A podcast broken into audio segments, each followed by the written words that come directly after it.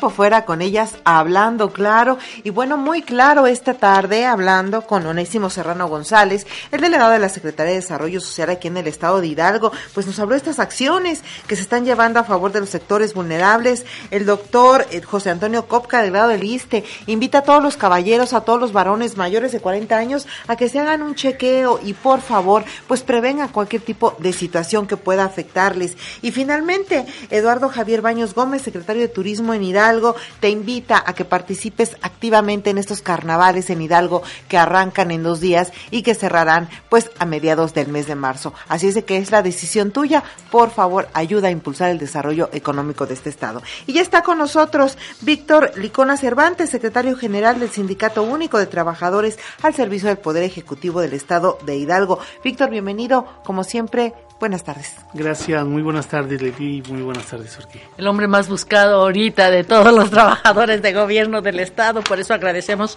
que nos haya tenido la confianza para poder estar aquí en los micrófonos de 98.1 y quién mejor que él para que nos diga realmente, señor, señora, trabajador del gobierno del Estado, por favor no se pierda esta oportunidad de poder conocer de viva voz del líder sindical cómo va la mesa de negociación con las autoridades estatales respecto al pliego petitorio, porque se comenta que se dice y se dice que estamos en las mesas y en las mesas y estas mesas nunca terminan de negociar. A ver, Víctor, ¿cuál es el proceso? ¿Qué es lo que está pasando? Y sí, sí, es un proceso que nos ha llevado pues un poquito ya de tiempo, que eso es una realidad, es una verdad. También es algo que tenemos que reconocer que, bueno, ya ya concluimos, ya concluimos el total de la revisión de nuestras condiciones generales de trabajo. Estamos en que se dé la fecha, nos estamos poniendo de acuerdo para poderla dar a conocer de manera conjunta.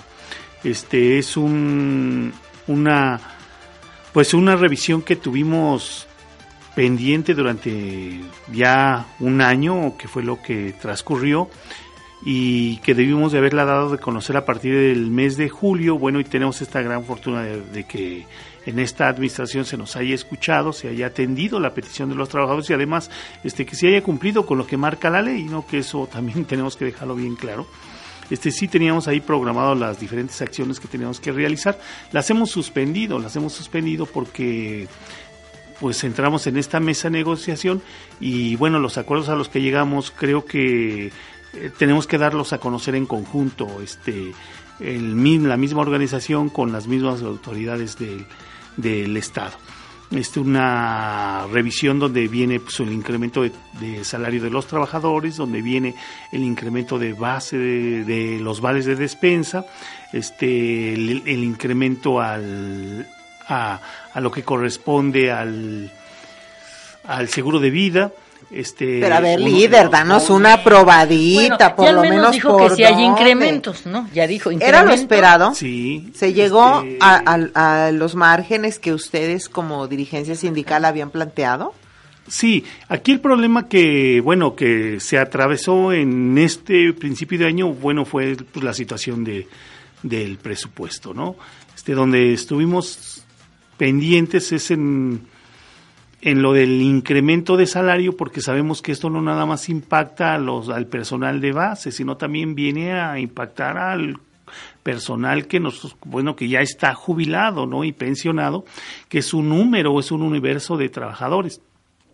Y los vales de despensa, que también es una prestación que tienen los trabajadores sindicalistas, pero que también impacta en el número de afiliados de los que están dentro de los jubilados y pensionados, que ya es una cantidad muy grande, ya son 1.200 trabajadores jubilados. Entonces los cuales solo los reciben ese sector de la población, los pensionados, los jubilados, este, los trabajadores sindicalizados. Antes se le daba a los de honorarios, a los de confianza.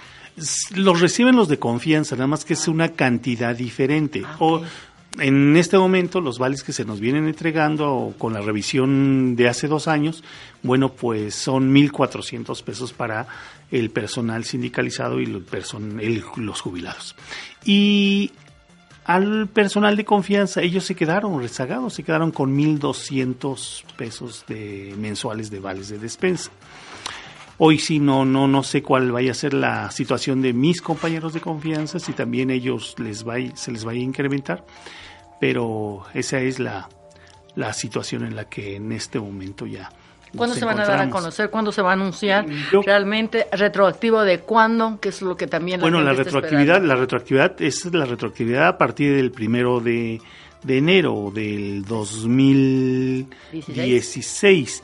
Este, nosotros estamos poniendo, poniendo un plazo reconociendo la situación ¿no? en la que nos encontramos y estamos poniendo seis meses para que se nos pague a cada uno de los trabajadores de manera paulatina este la cantidad que viene hacia los vales de despensa y al incremento de salario. Pero a partir del 2016. y seis meses para que esto se lleve. Se vaya pagando de manera. Ya ya sucedió en una ocasión este y hoy fue esta propuesta y cada quincena creo que nos va a ayudar a que el trabajador vaya recibiendo una parte de lo que se les debe y, y bueno, terminando ello, bueno, pues sí, se da con el inicio de, de lo que se acordó. ¿Y el anuncio cuándo se va a dar?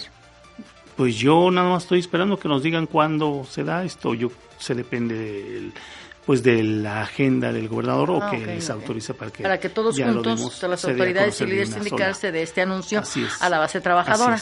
Sí. ¿Terminas satisfecho, líder, con esta negociación, con los acuerdos que se cerraron o te quedan a deber? No, no, no, satisfecho, porque es un pendiente que se tenía. Creo que el que hayamos logrado y llegar a este momento sin ninguna situación de tipo laboral, que nosotros ya lo teníamos pensado y analizado y llegar al, a, pues al, pues a la huelga. Entonces creo que el que no hayamos llegado a ello, el que hayamos podido concientizar y consensar entre las partes pues lo mejor, ¿no? Para todos, o sea, para todos, para los mismos trabajadores, para los mismos, la misma administración pública, para los mismos ciudadanos de no perjudicar en un pues en un momento de huelga, que es un derecho que tienen las organizaciones sindicales, pero creo que lo mejor fue esto.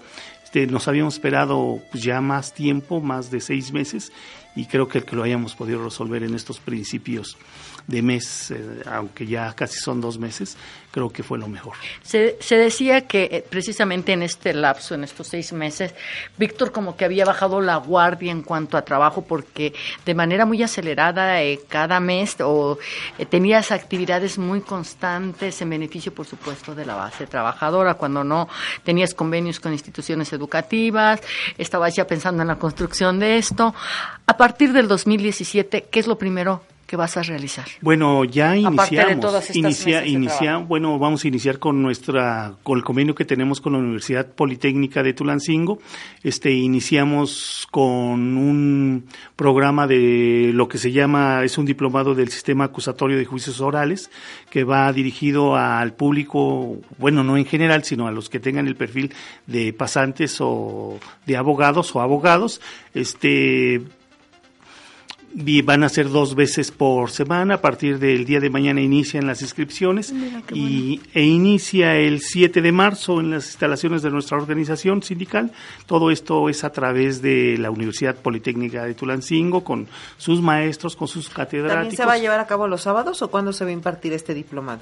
No, jueves, martes, y jueves los viernes y sábados tenemos lo que es el, para los que no han concluido su bachillerato, que lo concluyan en un solo examen. Este examen lo van a presentar el, en el mes de marzo y, y nosotros lo que es de su examen se lo dividimos en quincenas para ayudar la economía del trabajador. Se lo vamos, nosotros lo pagamos directamente al sindicato con recursos de los trabajadores y se les divide en quincenas. Y bueno, es un es un sistema del acuerdo 286 de la Secretaría de Educación Pública que tiene validez oficial. Presentan un examen único y con ese con ese certificado de bachillerato tienen esa posibilidad de entrar. ¿Lo del sistema acusatorio tiene algún costo también para el trabajador? Sí, son seis mil pesos para lo del...